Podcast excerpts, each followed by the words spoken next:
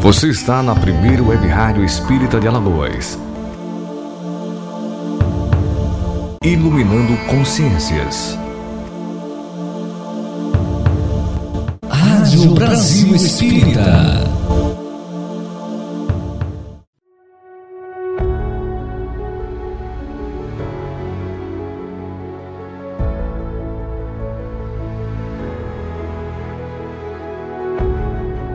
A partir de agora, pela Rádio Brasil Espírita, Saúde, você e a Espiritualidade. Apresentação Carlos Alberto.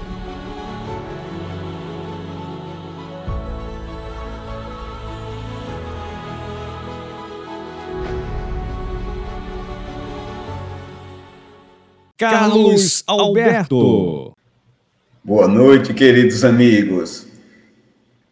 Doze anos quase iluminando consciências, Rádio Brasil Espírita. Nesse encontro do Saúde, Você e a Espiritualidade, às sextas-feiras, quinzenalmente, é, isso nos toca profundamente. E é tão bom estarmos todos juntos aqui nesse momento de reflexão. Nós queríamos, antes de mais nada, elevar o nosso pensamento ao alto Agradecer ao Mestre amado Jesus, ao amigo de todas as horas, as bênçãos e as oportunidades que nos são concedidas, para que nós possamos, nessa caminhada, reconhecermos a nossa limitação e a nossa fragilidade, mas também, através do agradecimento constante e contínuo, de que não somos desamparados e que estamos seguindo essa trajetória iluminada que o Mestre amado Jesus nos tira, nos orienta e, ao mesmo tempo, nos tira os obstáculos que devem ser enfrentados através do fortalecimento da fé, da renovação da esperança e, ao mesmo tempo, das mudanças interiores. Então, nesse momento, eu queria dar um grande abraço à nossa amiga e irmã Antonieta, ao querido Carlos Boana, a Aparecida, a Marcos Dantas e a todos que aqui se encontram é, ouvindo e aqueles que irão entrar posteriormente e os que irão assistir é, no futuro é, toda essa transmissão. Hoje nós é, gostaríamos de convidar a doutora Norma Alves Oliveira para o seu boa noite. Boa noite, Carlos. Boa noite a todos os teleouvintes. Boa noite à turma da Rádio Brasil Espírita, essa instituição que há 12 anos, como você bem lembrou, vem iluminando é, consciências né, através do conhecimento libertador que o Evangelho e a doutrina espírita nos proporcionam. É com alegria que a gente está aqui novamente com você, Carlos.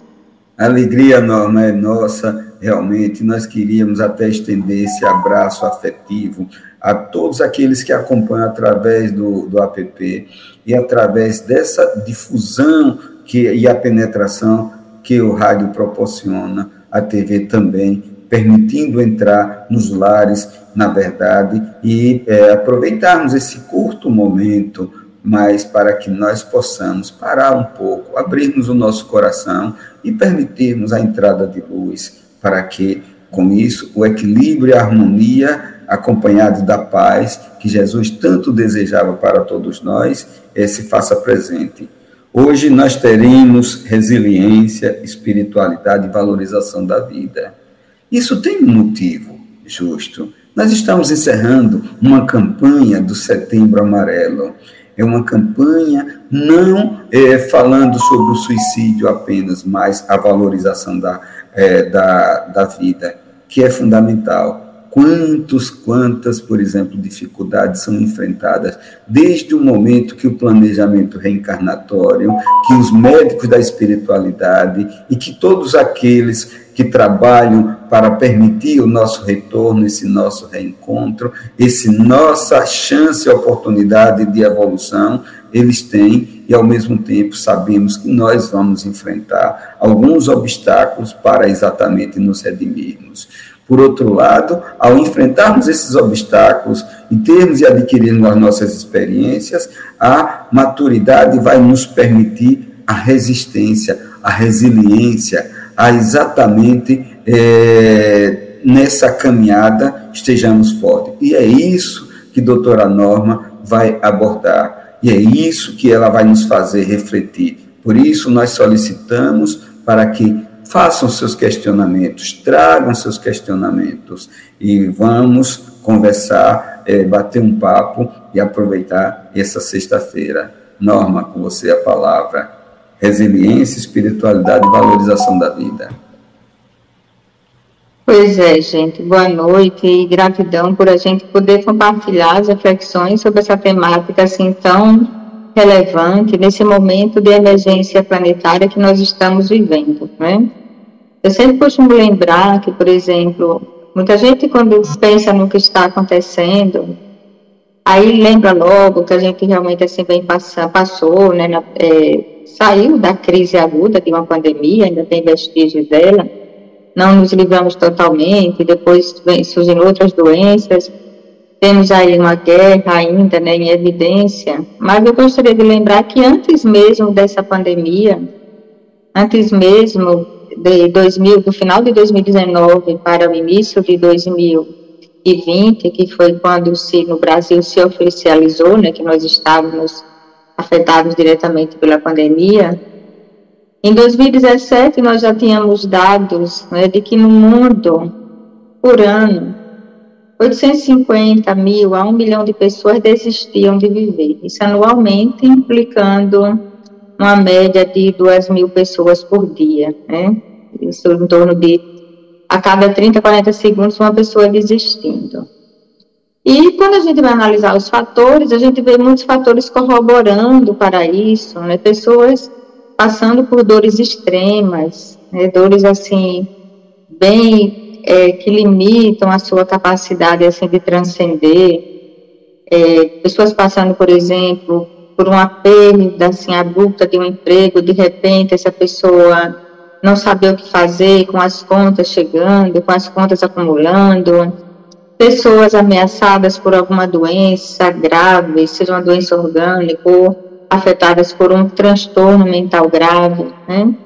pessoas com dificuldades em termos, inclusive, de acesso à, à, à questão cultural, pessoas que viajam de um país para outro. As causas, cada um sabe a sua dor, cada um sabe os desafios existenciais, além daqueles que a sociedade reforça, como a gente lembra, Jona de Ângeles, uma coisa que ela chama atenção, no livro Despertar do Espírito, né? Livro lançado em 2004, mas fica parece que, que foi feito, né, no pós-pandemia, diante da de, de, como ela coloca a coisa, né? E parece que o livro foi feito recentemente, né? Como ela coloca que a vida moderna excessivamente cheia de tecnologia, né? Muitas vezes tecnologias que levam a consequências desumanas, lentamente vem automatizando o ser humano, transformando o ser humano como se fosse um verdadeiro robô, onde muitas vezes ele tem que, digamos assim, sufocar seus sentimentos para dar conta das exigências dessa sociedade excessivamente tecnológica e que tem, digamos assim, negligenciado os verdadeiros valores humanos. Né? Ela coloca isso e que isso tem contribuído, digamos assim, são muitos acontecimentos acontecendo assim de uma forma assim bastante célere, de uma forma bastante veloz, né? E que muitas vezes o ser humano nem tem tempo de processar, não tem tempo de, digamos assim, de dar conta de tanta coisa que chega, de tanta exigência, de tanta informação, e além da necessidade desse ser humano conquistar um lugar no mundo, e muitas vezes as lutas são desiguais, ainda vivemos numa sociedade onde os princípios de justiça são negligenciados, o Brasil então que o diga, e isso acaba, digamos assim, estimulando o nosso o cérebro reptiliano, fazendo com que a gente desça lá, né, para os porões, né, do, do, no sentido das nossas trajetórias evolutivas, e ao invés de a gente agir com o sentimento casado com a racionalidade, costumamos muitas vezes agir de forma impulsiva e a necessidade da sobrevivência faz com que a gente vá utilizar de recursos como a violência, com recursos como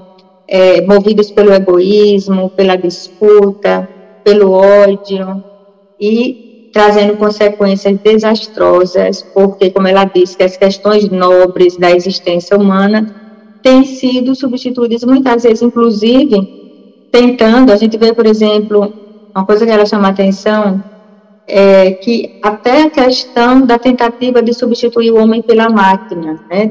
uma máquina que seja mais produtiva, uma máquina que dê mais lucros, máquinas, como ela utiliza o termo, inclusive, máquinas devoradoras, tudo isso vai se somando às questões internas de cada um, as questões psicodinâmicas, aos desafios existenciais inerentes ao processo evolutivo de cada um, desafios esses de acordo com cada trajetória humana, não são iguais esses desafios, mas que esses desafios fazem parte de um, de um grande complexo onde entra as necessidades encarnatórias atuais, as necessidades da, da gente poder expandir, é, se desenvolver espiritualmente, né, se aprimorar, vinculados às questões que a gente traz do passado, às nossas pendências, ao meio que a gente se insere familiar, ao núcleo social que também que a gente se insere, e ainda aos intercâmbios espirituais,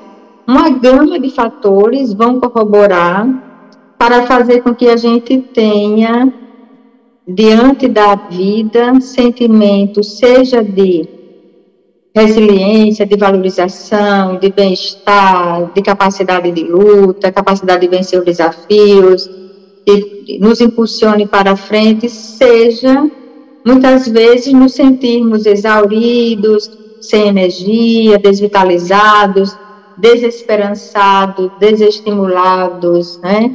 deprimidos, angustiados, como a gente está vendo com muita gente atualmente. Isso antes já existia da pandemia, antes da pandemia já existia, com a pandemia, com as guerras que estão acontecendo, com o surgimento de novas doenças desafiadoras, né? ao que o ser humano já tem que dar conta naturalmente na sua jornada evolutiva, isso tem levado a um certo aumento do desequilíbrio emocional, do desequilíbrio mental, do desequilíbrio espiritual, levando esse homem, esse, esse ser humano, ao sentimento de desvalia, ao sentimento de baixa autoestima, a falta de energia, sabe? Muitas vezes a ser tomado por uma anedonia, olhar em volta e não achar graça de nada, não sentir o valor pela vida, o prazer de viver, não conseguir desfrutar, celebrar de cada coisa que a gente se depara no caminho, de cada momento da existência, que é um presente, não é à toa que o, o, o momento presente é chamado presente, já dizendo que é um presente, a vida é um presente, né? Que a gente costuma lembrar que merece ser celebrado, mas que muitas vezes nós deixamos que as angústias existenciais nos abatam, elas se sobreponham e nós nos sentimos menores diante dessa angústia, muitas vezes nos perdemos no meio delas, então no estado de torvelinho mental e emocional, que é um, inclusive um dos textos, um, um, dos títulos de um dos trechos nesse mesmo livro de Joana de Ângeles, né, o despertar do espírito, e faz com que a gente fique nessa confusão, nesse, né, né, nesse turbilhão emocional e não consiga raciocinar, não consiga sentir com equilíbrio para tomar decisões é, com a capacidade de discernimento salutar. Né? E muitas vezes nós tomamos decisões impulsivas, decisões extremistas, e aí, para aliviar aquela angústia, aquela depressão, aquela confusão, aquela dor existencial, que muitas vezes parece insuportável. Por que, eu digo que parece? Nesse momento já entra o esquecimento de um, um dos tantos remédios salutares que Jesus nos recomendou, né? Bem-aventurados que sofrem, bem-aventurados os mansos, bem-aventurados aflitos. E a gente achou ouviu isso, a gente sabe de qual é salteado, como se diz no popular, mas nós não paramos para atentar sobre a profundidade que essas palavras nos incitam a gente a analisar e a entender que tudo que nos chega tem um objetivo, tem uma oportunidade de aprendizado, tem uma oportunidade de autotransformação. Então, Jesus não está apenas dizendo bem-aventurados que sofrem, bem-aventurados os mansos, bem-aventurados os aflitos, com, uma, com um preceito filosófico sem fundamentação nenhuma. Pelo contrário, hoje a gente, a própria ciência encontra embasamento científico para corroborar essas máximas que Jesus nos deixou. Né? Então, hoje é a ciência que mostra que quando a gente está no estado de quietude mental, de mansidão, de aceitação daquilo que a gente não pode transformar, que a gente não pode mudar, que a gente procura aprender a lição, né? Então, as nossas células agradecem. Elas também ficam no estado de quietude, elas também se revigoram, elas também se preparam para as lutas do dia a dia. Enquanto que quando a gente se desespera, a gente se aflige, então aquele tóxico mental, aquele tóxico emocional vai danificar as nossas células.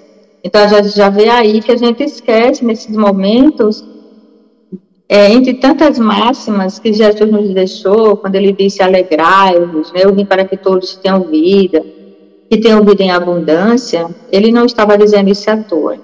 Era preciso que a gente internalizasse, procurasse sentir a sabedoria dessas palavras, né?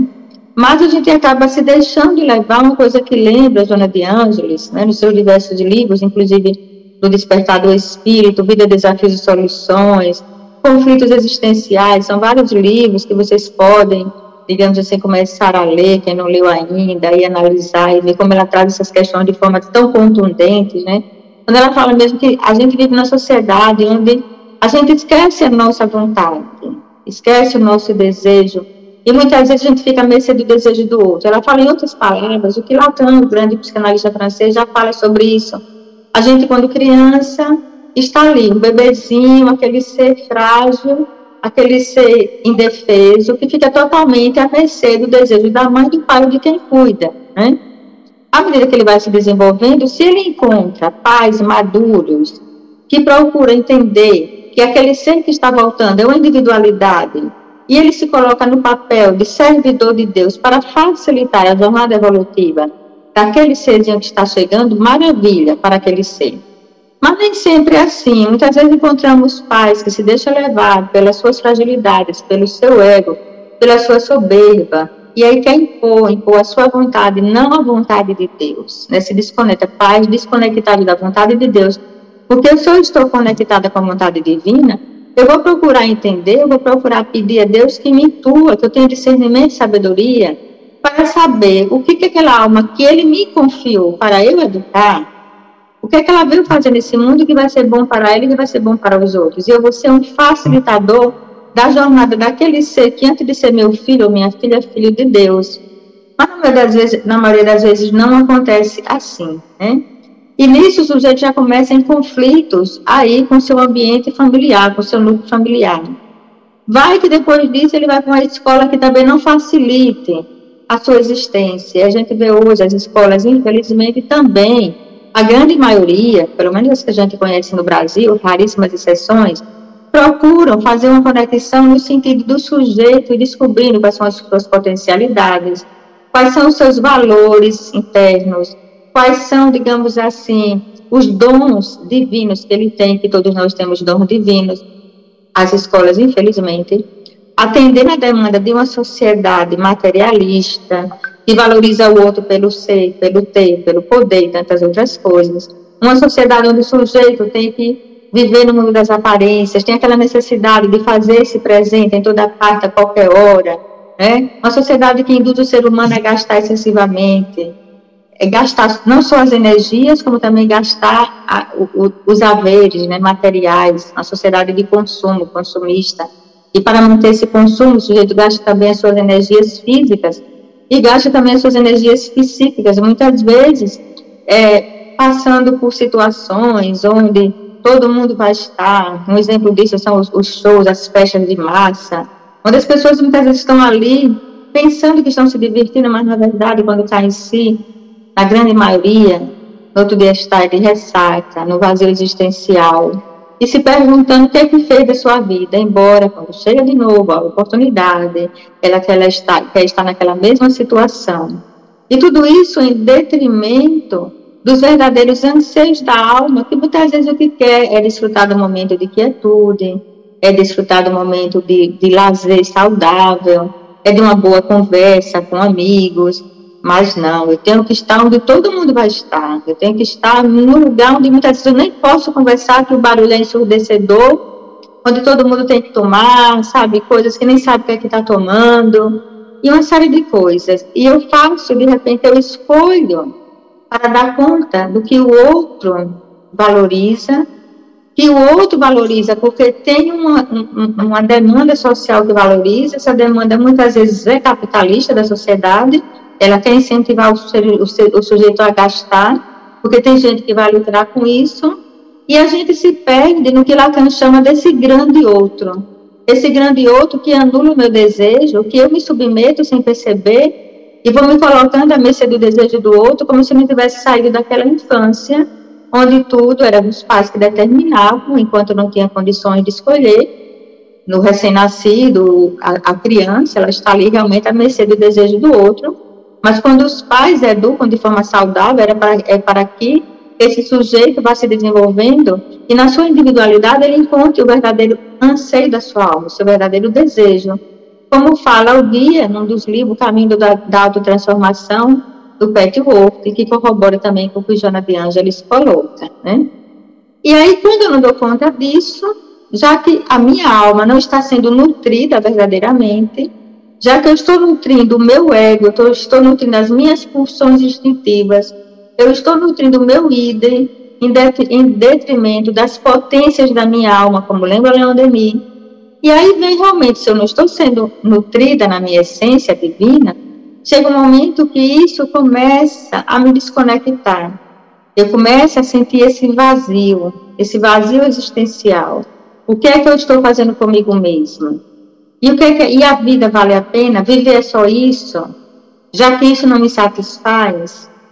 E aí chega um momento que as nossas energias estão tão exauridas, tão desgastadas, e tudo está tão sem sentido, que muitas vezes chega ao extremo, né? De desistir da sua existência. E desiste achando que pode realmente finalizar né, com tudo mas aí a gente vê que também é falta de estudo do Evangelho. Por isso que eu digo que o Evangelho é, é, é essa, essa, informação que Jesus nos, nos, traz, né? Essa reconexão, o Evangelho propõe que a gente se reconecte com o nosso eu divino, né? que a gente viva a nossa essência, a gente viva a nossa espiritualidade, né? que a gente se conecte com os verdadeiros anseios da nossa alma, e quando a gente entra, percorre esse caminho, a gente não tem como não se deparar com a não finitude da vida. E muita gente pensa que pode simplesmente dar um ser finito, né? E aí uma coisa, inclusive, Allan Kardec coloca na Gênese, né? É, esses, esses dois princípios fundamentais são importantíssimos para que a gente reveja nosso posicionamento diante da vida. Que princípios são esses? O princípio da imortalidade da alma e o princípio da vida futura. Que são, quer eu acredite ou não, alguém pode estar dizendo aí, não, mas é o que você acredita, mas eu não acredito que a vida continue. Eu não acredito que tenha vida futura. Eu sinto muito. Quer você acredite ou não, a vida continua e a vida futura é inerente para todos nós. A gente acreditando ou não, a gente vai reencarnar. A gente acreditando ou não, quando a gente se despojar do nosso corpo físico, a gente vai continuar vivendo com nossos sentimentos, com nossos pensamentos, com as aquisições emocionais, mentais e espirituais que nós semeamos aqui. Lembrando sempre, vale a pena lembrar que não levaremos nem o nosso corpo físico, devolveremos à natureza, e muito menos as conquistas materiais onde muitas vezes gastamos a nossa saúde, gastamos o nosso tempo, deixamos de viver de verdade para correr atrás dessas conquistas. E a gente faz isso porque a gente esquece da essência do Evangelho, porque Jesus disse: há muitas moradas na casa do meu Pai Celestial, eu vou para preparar o seu lugar, né, para preparar, esse lugar onde todos vão um dia. É, eu vim para que todos tenham vida, vida em abundância. Jesus chega para Nicodemos e questiona, mas como, doutor da lei, você não sabe? Não sabe que é preciso nascer de novo da água e do Espírito, né? Então, Jesus já dá todas as informações e a doutrina espírita vem simplesmente como ele mesmo já tinha avisado, e com o tempo, ele disse que ele não disse toda a verdade, porque nós não estávamos preparados para recebê-la, né? Ele soltou os germes ali, soltou é, as sementes, mas que algumas precisariam florescer no momento da gente ter capacidade de compreender, e como ele previu também que muita coisa seria deturpada. Mas ele vai, ele promete o Consolador, né? ele promete o Consolador, que o Espírito de verdade viria para resgatar, para ampliar, aprofundar o que ele disse e ainda reparar o que seria danificado ao longo do caminho. Mas tudo, a doutrina espírita não, não trouxe nada de novo, na verdade. Ela apenas traz de volta, ela apenas esmiuça o que Jesus já tinha colocado para a gente. Então, quando a gente tem, é como está lá na Gênesis, no capítulo 1, né? É muito interessante porque, assim, não tem como se você conhecer os princípios sobre as leis universais e você não mudar de atitude, a não ser que a gente decore, que a gente internalize, mas sem captar a essência sem sentir e sem procurar vivenciar. Se for apenas a gente colocar no departamento nosso do cérebro, guardar lá nos arquivos, como mais um conhecimento intelectual, perfeito. Aí por isso essa desconexão, e a gente vê que isso acontece no mundo onde tem tanto conhecimento intelectual, muito conhecimento intelectual, e tanta desvalorização da vida mesmo entre os intelectuais. A gente vai ver isso. Se houvesse sabedoria, porque a sabedoria implica a conexão do conhecimento com o amor, e o amor implica a questão da espiritualidade. Mas se o conhecimento é seco, se o conhecimento intelectual é dissociado da realidade espiritual, da essência espiritual do ser, então leva justamente a própria palavra seco vai implicar isso. Secura de sentimentos, secura no sentido de você se sentir preenchido, de você se sentir conectado com a sua essência. E aí a gente vai ver que os transtornos mentais que levam, tanto os transtornos mentais como os sofrimentos em geral, que levam à desconexão do sujeito com a vida, eles acontecem em todas as classes sociais, em todas as raças humanas em todos os países, né, independente de intelectualidade, independente de poder aquisitivo, e que essa, esse acúmulo, essa coisa de bens de consumo, não dá conta disso, como também o acúmulo de intelectualidade não dá conta disso, se a gente não se conecta com a nossa essência. Por isso, Carlos, eu coloco que a gente vivenciar a espiritualidade, não tem como a gente vivenciar a verdadeira espiritualidade dissociado do Cristo, né? Que é quem traz todas as informações necessárias, que, que nos presenteia, né? Com todas as informações, em todos os ramos da ciência, em todos os ramos do conhecimento humano, a gente sabe que ele é, digamos assim, é referência em tudo, né? não é só referência na saúde, é referência na saúde, é referência como administrador, referência como pedagogo, é referência como jurista, é referência como tudo. Né? Tudo, na verdade, quando a gente vai ver o avanço das leis sociais, o avanço do conhecimento científico, a gente vê que Jesus estava lá, dando todas as diretrizes possíveis para a gente desenvolver. E aí a gente vê a importância da gente saber que no momento de dor existencial profunda, eu não tenho poder de acabar com a minha vida. Eu tenho, eu posso, se eu quiser, me fundamentando no Evangelho, tentando vivenciar o Evangelho, eu posso transmutar a minha dor. Mas eu não vou acabar a minha dor tentando fugir da vida, porque fugir da vida é uma falácia, né? Destruir a vida é uma falácia, né? A gente não tem esse poder, Deus não, Deus não nos deu isso.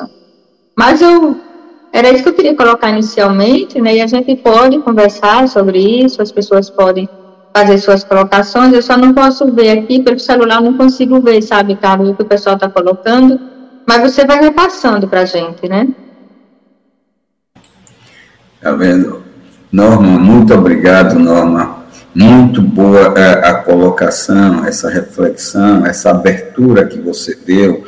E uma coisa assim extremamente brilhante. É, antes de mais nada, antes de tocar nisso que você abordou, eu queria, por exemplo, enviar um grande abraço para Paulo, para o querido Arnaldo, lá do Bassanufo, do, do Eurípides Bassanufo, de Ionete, de Conceição, é, Valneide, Tereza Paz, que inclusive Tereza traz até um, comentário, né, que é muito importante sempre parar para lembrar esses ensinamentos.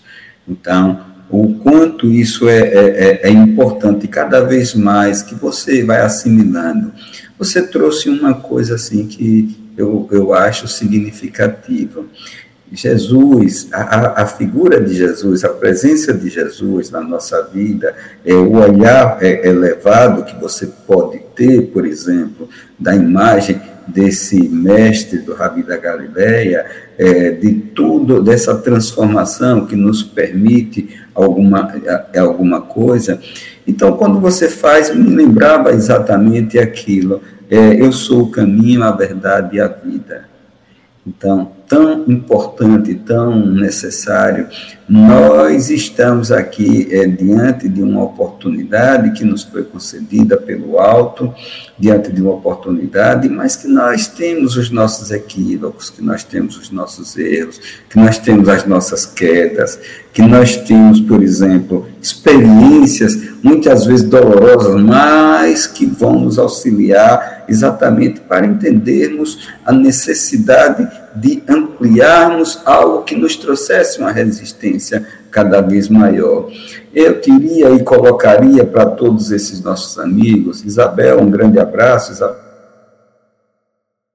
Colocaria para esses amigos, tragam seus questionamentos, porque aqui me, me fez ver uma outra coisa, que eu gostaria que você, dentro dessa, desse universo que você é, é, colocou, é, alguns aspectos morais, por exemplo, como o materialismo, como a covardia moral, que muitas, é, muitas pessoas se acham em determinado momento, e o orgulho, e até mesmo a obsessão. São aspectos que precisam ser é, vistos e revistos. O que, que você diria disso, do materialismo, dessa covardia moral, desse, da possibilidade do orgulho e da obsessão? Eu fui muito amplo logo, sabe, Norma?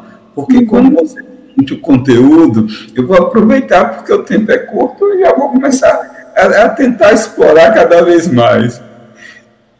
Pois é, eu, foi importante você tocar, Carlos, nessa questão da obsessão, né? A obsessão que, na verdade, tipo assim, a gente pensa logo com relação à influência de espíritos desencarnados, né, no encarnado, mas a gente sabe que é muito mais amplo.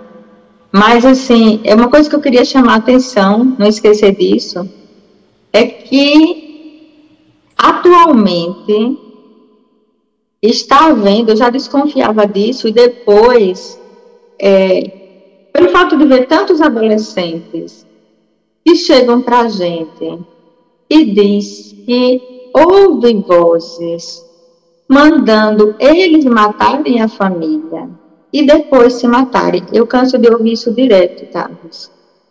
Aí eu fico desconfiando, meu Deus, com tanta frequência, não é um caso só. São vários casos, são muitos casos, não só adolescentes. Pessoas adultas também têm nos falado isso, isso já há alguns anos, antes da pandemia, inclusive, certo?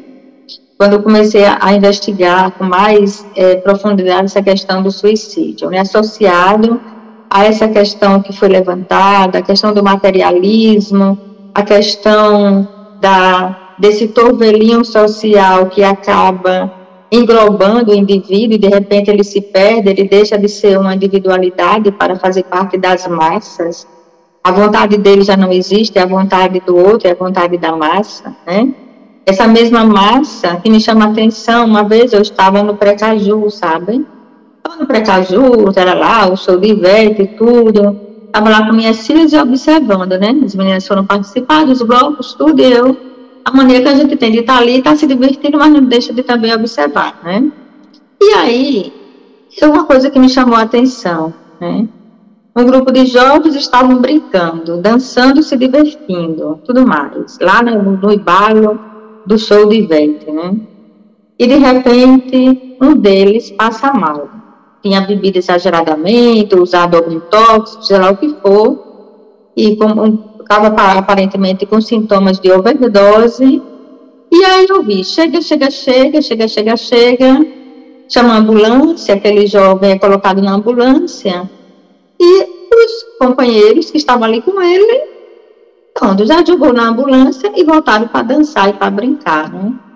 Aquilo me chamou a atenção, sabe, ao ponto assim que nós chegamos, né? Parecendo a volta daqueles, daquelas festas nos circos romanos, onde tinham lá os gladiadores e alguém morria e a festa continuava, né? Era assim. Então, é como se houvesse uma espécie de anestesia do sentimento social, onde, sabe, pronto, a ambulância já levou, ele vai ser socorrido e vamos voltar para brincar, vamos voltar para dançar. Eu fiquei observando isso. Então, a gente vê que na hora da dor, na hora do desespero, muitas vezes essa sociedade onde você se deixou levar é a mesma que vai deixar você sozinho também no momento desse, que não vai lhe sustentar em muitas situações, não vou dizer que são em todas, né?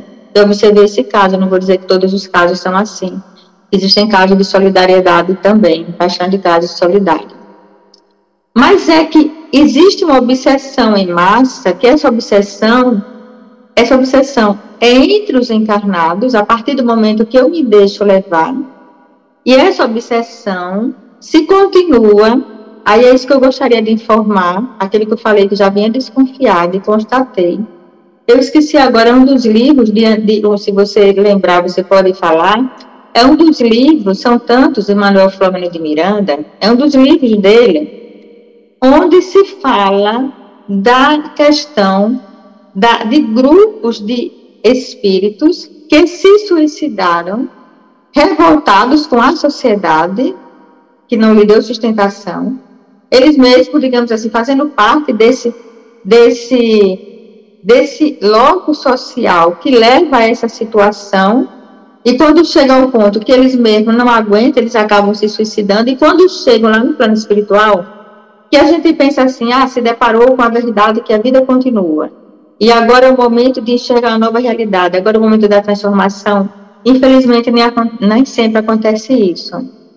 Tem muitos que despertam de uma outra forma no mundo espiritual, despertam quando se dão conta que a vida continua, aí que se revoltam mais ainda, e nessa revolta começam a fazer parte de grupos, de organizações, onde começam a assediar pessoas aqui no plano encarnado, começam a ter raiva principalmente daquelas pessoas que suportam o desafio da existência, eles não vão se preocupar com aquelas que já estão desequilibradas, estão na beira da, da autodestruição, não.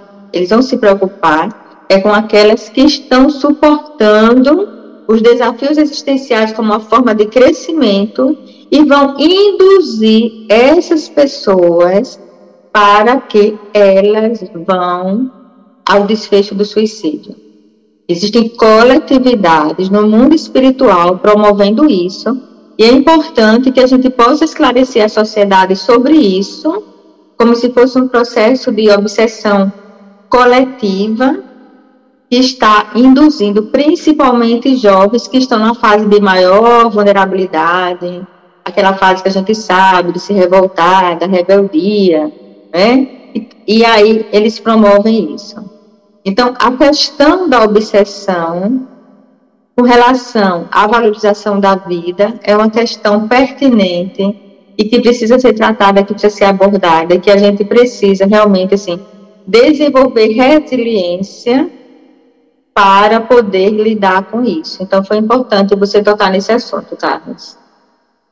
É tão interessante, não é, Norma, esse, esses aspectos todos que eles são levados em consideração, porque até porque, por exemplo, essa questão do materialismo, esse tédio, esse muitas vezes o excesso de conforto material, é, associado, por exemplo, a, ao ódio, por, por, outro lado, o desespero que, que se estabelece como uma válvula de, de escape, onde o indivíduo não consegue superar as dificuldades ou enfrentar através da resistência e da resiliência, e mesmo, por exemplo, o orgulho, que é o contrário total da maior virtude que nós temos, ou seja, é, é uma falta de, de humildade. Então, criando o indivíduo, ele se tornando inflexível, agressivo, como foi você é, tão bem abordou, e levar em consideração que essa psicosfera que muitas vezes é favorecida, favorecida pelo nosso, pela nossa invigilância, pela falta de controle, para permitir a ação de obsessores.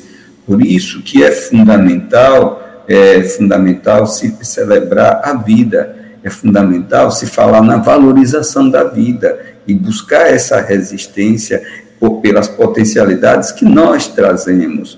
De sorte que eu queria, por exemplo, é, é, dentro desse, disso tudo que você colocou, é, falar sobre as fugas psicológicas. O que, é que você diria das fugas psicológicas, das consequências dessas fugas?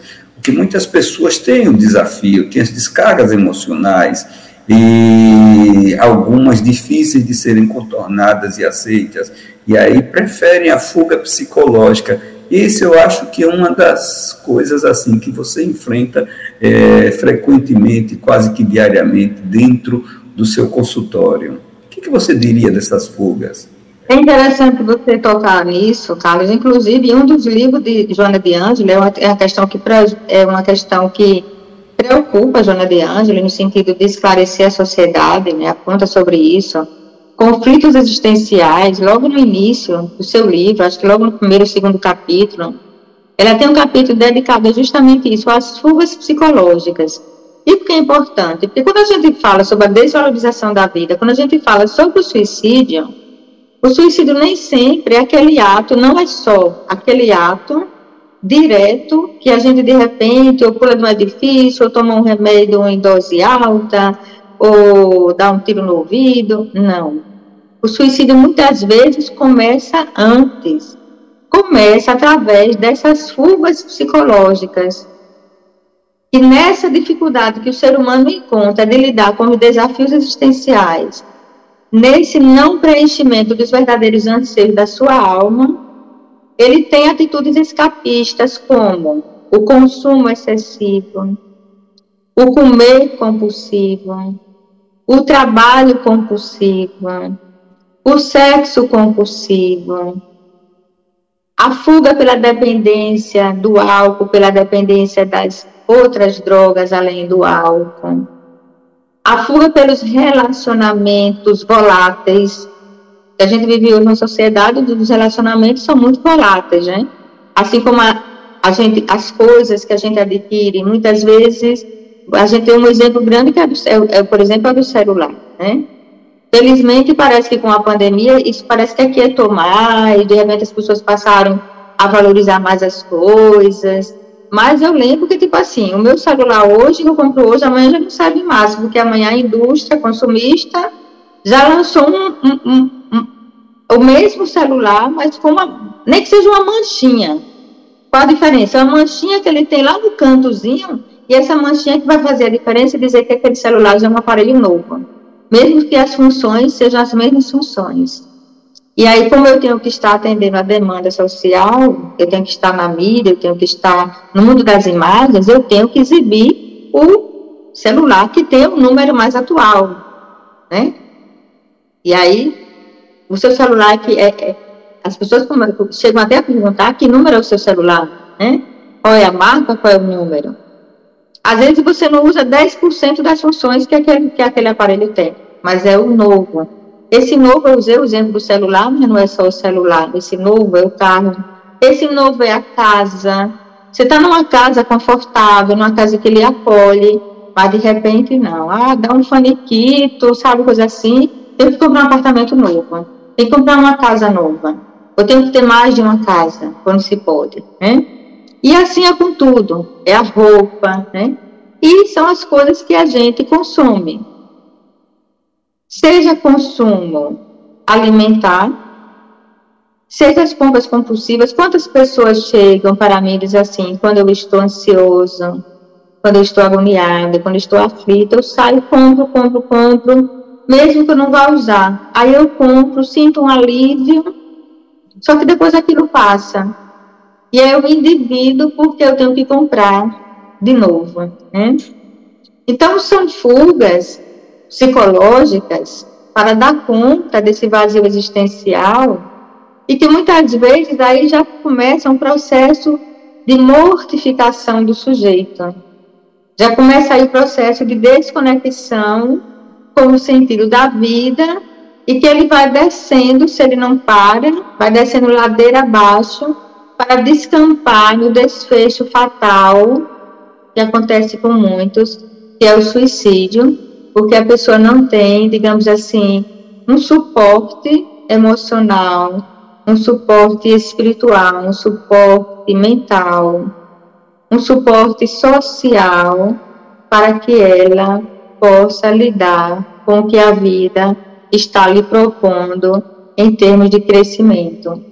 Quando a gente começa a mudar o nosso olhar e entender que tudo que nos acontece tem a ver com as nossas sombras psicológicas ou com as nossas potencialidades a serem desenvolvidas, quando a gente muda esse olhar e a gente vai lembrar de Leon Denis, quando nos aponta, reforçando o que Jesus nos disse: Vós sois Deus, sede perfeito, como perfeito é o vosso Pai Celestial.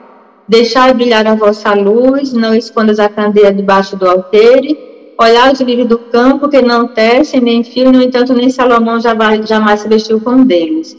E aí Leão Denis vem falar das potências da alma. Leão Denis fala das jazidas da nossa alma. E essas jazidas todos nós temos, sem exceção. Por mais que a pessoa se ache um zero à esquerda, é o que acontece muito no processo de desvalorização da vida. Quem sou eu? Não sou nada. Eu sou um peso. Eu sou um zero à esquerda na vida do outro. Eu sou um eu sou um, um, um tropeço, eu sou. Cada um tem a sua caracterização, né? Porque ela se desconecta, ela está na sombra, ela está identificada com a sombra e se desconectou totalmente do seu eu superior, onde as jazidas da alma, eu adoro essa expressão de Leon Denis. Fiquei muito feliz quando eu li isso no livro O Problema do Ser do Destino da Dor. As jazidas da nossa alma estão lá, sabe, para serem colocadas à tona para serem buriladas, para serem expressadas. É, Norma, é, é sempre bom é, clamar e, e, reforçar esse aspecto das potencialidades. Nós já nascemos com elas e nós precisamos utilizá-las. Aqui eu tenho, por exemplo, uma, uma referência de Severino Paulo, esse nosso querido amigo, é uma gratidão que ele está colocando aqui no chat, é, de Laranjeiras, esse museu a céu aberto. Quem não conhece Laranjeiras precisaria, por exemplo, conhecer, onde ele diz: Doutora Norma, gratidão pela sua presença no Centro Espírita Bittencourt Sampaio, esse espírito elevado de escola que, no, é, que nos auxilia é, durante é, sempre está auxiliando a todos e trabalhando para que o progresso moral da humanidade seja significativo. E Paulo traz um, um questionamento: qual o lado bom e ruim de uma pandemia na escola da vida, na visão espírita? Pois Mas, é, a gente aí vai para o livro dos Espíritos, né? Acho que acredito que a pergunta 737, se a minha memória estiver fiel, né? Onde ali os espíritos já colocam para Kardec. É um convite à renovação, vai depender do nosso olhar, vai depender de como a gente vai agir, né? A pandemia vem e mostra que além do nosso ego, além da, da, da nossa pequena vontade, existe uma vontade superior, e essa vontade superior é o progresso da humanidade. E o progresso da humanidade implica o progresso de cada um de nós. O progresso do planeta Terra para alcançar a condição de mundo de regeneração implica que tem uma quantidade de pessoas suficiente num determinado nível de amadurecimento psicológico e espiritual que já possa dar sustentação a essa nova vibração planetária. E de tempos em tempos, essa não é a primeira pandemia, mas de tempos em tempos a gente vai estar sendo sacudido por pandemias, por acidentes geográficos, né? por várias coisas que acontecem que afetam é, um grande número de pessoas, né, que afetam de forma coletiva, para que a gente entenda que tem uma força superior que rege tudo isso, que a gente não tem o controle, esse homem que durante muito tempo que preferiu se enganar, achando que só o planeta Terra era habitado, como se Deus gastasse todo esse material para construir um universo limitado, para apenas a gente contemplar é, a nossa vista, achando que só a Terra mereceria né, ter habitantes. Então, esse homem que ainda tem um narcisismo muito grande, precisa, digamos que sofra rachaduras no seu ego para que ele possa encontrar a sua essência, ele possa encontrar o seu eu superior entender que ele é uma manifestação divina e que ele precisa estar conectado com um propósito maior para poder fazer valer a força da vida. E a força da vida nos impulsiona ao crescimento psicológico e espiritual. Quando a gente prefere ficar estacionado no caminho, quando a atmosfera planetária está de tal forma densa, pela avalanche dos nossos, dos, dos, dos, dos detritos energéticos que nós lançamos, tanto decorrente das nossas emoções, pensamentos e atitudes, dessintonizados com as leis universais, chega um momento que é preciso que as forças, sob o comando divino, dê um saculejo para ver se a gente desperta, se a gente ouve aquela frase de Jesus: Desperta tu que dormes, reforçada pelos seus apóstolos, pelos seus discípulos. Obrigado, Norma. Excelente. Norma, é, eu sempre digo assim que o assunto não acaba, o que acaba é o tempo. Mas, antes de mais nada, é, eu queria, por exemplo, que você fizesse uma abordagem dentro de um provérbio que nós temos, é, tão significativo. O que, que você acha do provérbio? A religião aflige os confortados e conforta os aflitos. Então, é, diria uma pergunta aqui: o envolvimento religioso ajudaria no enfrentamento dessas situações? Isso é só para a gente encerrar, para a gente fechar todos aqueles, por exemplo, essa busca que nós temos do bem-estar, do otimismo, da esperança, da fé, da prece, inclusive, nessa profilaxia da saúde mental comprometida muitas vezes. Então, o que, que você me diz desse provérbio, dessa religião que aflige os confortados e conforta os aflitos? Pois é, essa religião que, nos, que o próprio nome já diz, né, nos religa, né, nos religa com o nosso eu divino. E a partir do momento que a gente, é, digamos assim, mergulha nesse caminho de religar, se nós estivermos no conforto, se a gente estiver no conforto, a gente vai compreender que tem muita coisa a se fazer e vai sair da inércia, a gente vai sair né, dessa, digamos assim, do, do popular chamado conforto da. Como é que se diz? É o conforto mesmo da gente estar ali paralisado, né? Numa paralisia, seja emocional, seja é, espiritual.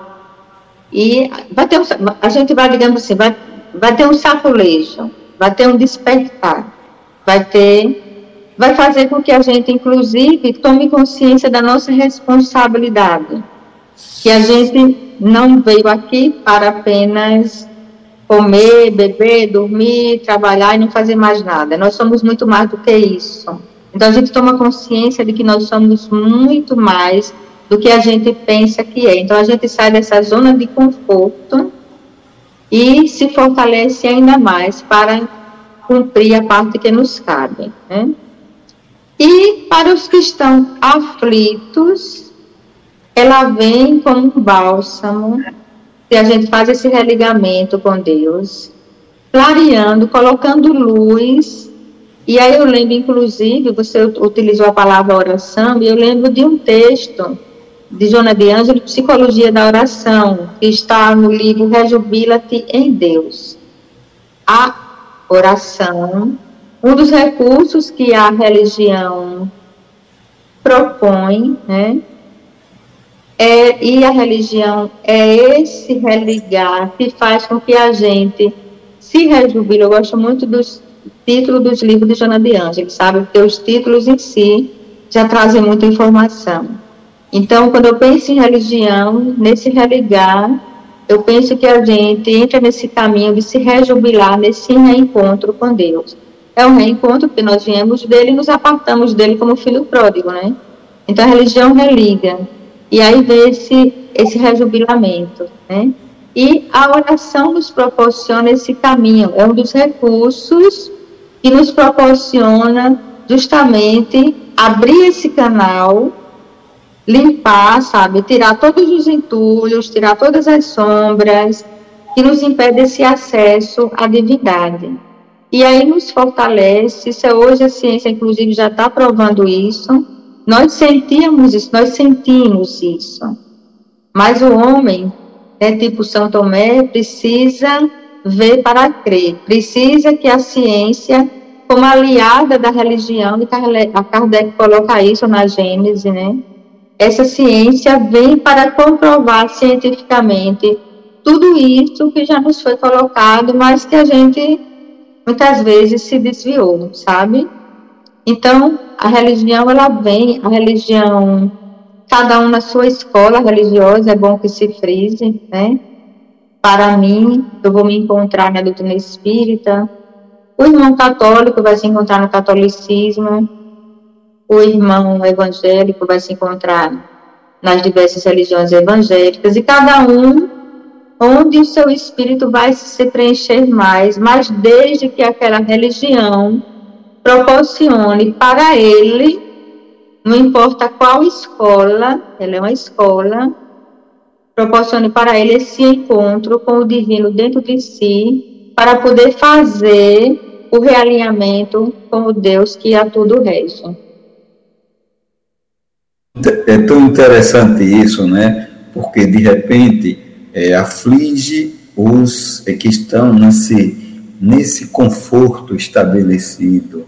Porque quando começa a buscar o autoconhecimento, olhar para dentro de si, reconhece ainda que tem tanta coisa para evoluir. Então, é esse, essa conexão entre o, a criatura e o Criador, tão fundamental. É, Norma, nós queríamos, por exemplo, que você fizesse suas considerações finais, mas deixando bem claro aqui que tudo isso que você tocou, você abriu é, um capítulo e, na verdade, você está, é, está sendo intimada para retornar aqui, por exemplo, em outra ocasião, para nós completarmos tantas coisas e as informações que você traz, essas reflexões que nos toca profundamente. Então, suas considerações, normas finais. Pois é, eu quero, eu quero concluir com um trecho de um dos livros de Joana de Ângeles, sabe, quando ela diz assim, né, que o essencial, que a gente vive numa sociedade onde, como eu disse, muita gente busca coisas que não nem são necessárias. A gente pensa que é necessário, mas nem sempre é. E isso acaba levando, aumentando ainda mais ainda angústia, ansiedade, né, depressão e tantas coisas. E ela diz assim que o essencial né, é estar no despertar do espírito. O, o essencial na vida, o básico para nós termos uma vida saudável, equilibrada, desfrutando da felicidade autêntica, implica que a gente não precisa de muita coisa. Ela utiliza o termo constitui material de pouco volume esse é o termo que ela utiliza, constitui material de pouco volume, né? Enquanto que na ansiosa busca da gente de estar ali na busca pela na realização é, de buscar tantas coisas através das fugas que nós já citamos aqui, fuga pelo consumismo, é, fuga pelos relacionamentos, fuga pelo sexo desequilibrado, né?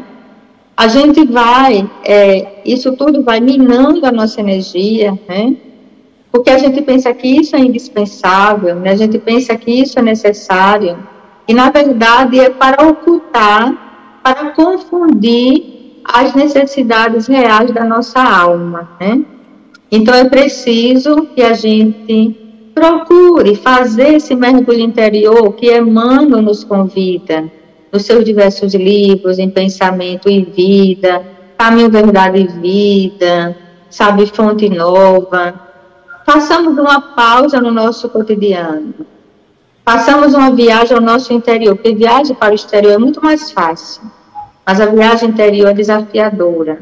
Se confronte com as suas dificuldades, perceba as suas limitações, olhe para as suas sombras, mas olhe com amorosidade, não para se culpar, nem para culpar o outro.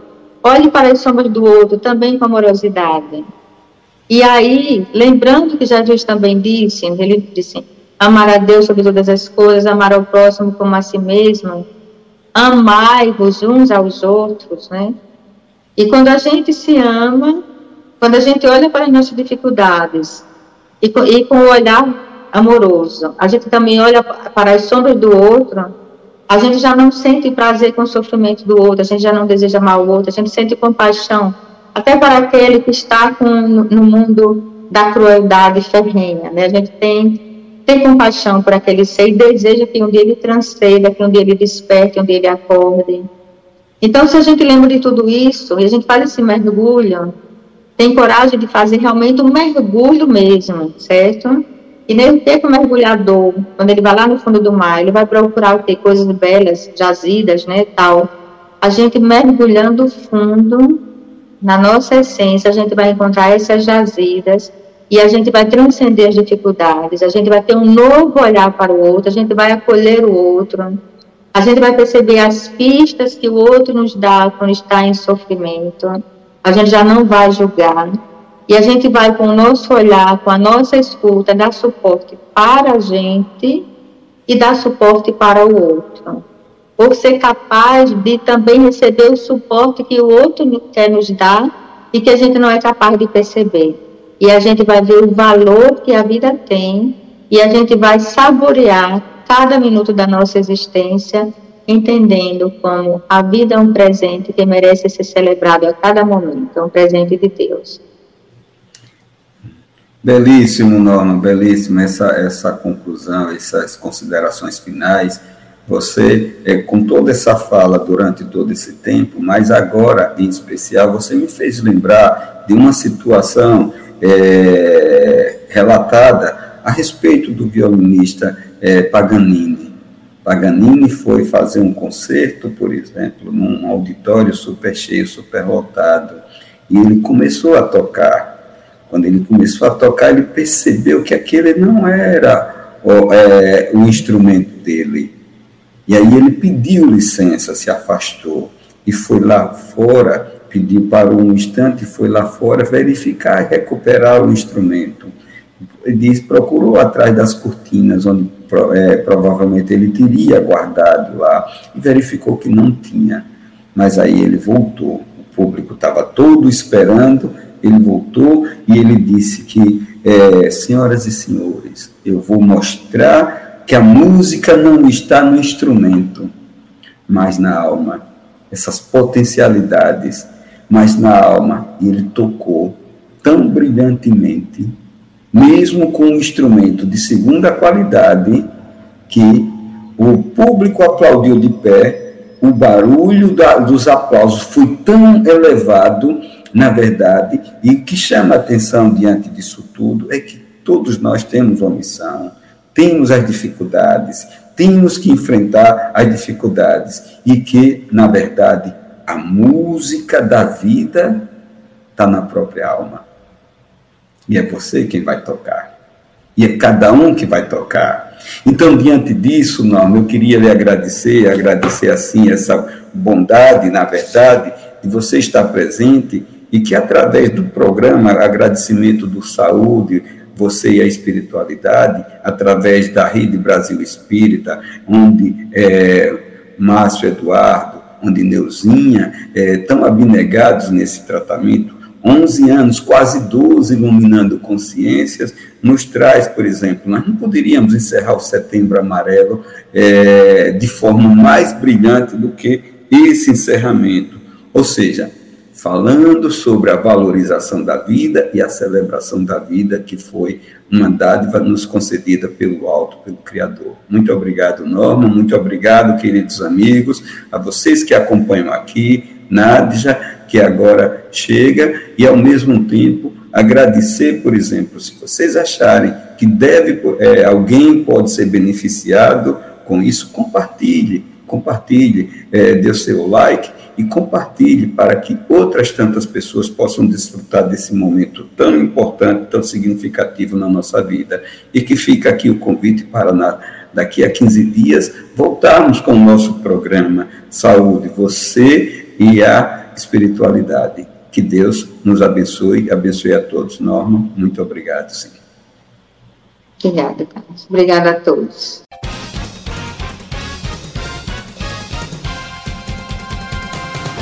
Você está na www.radiobrasilespírita.com.br, transmitindo para o planeta.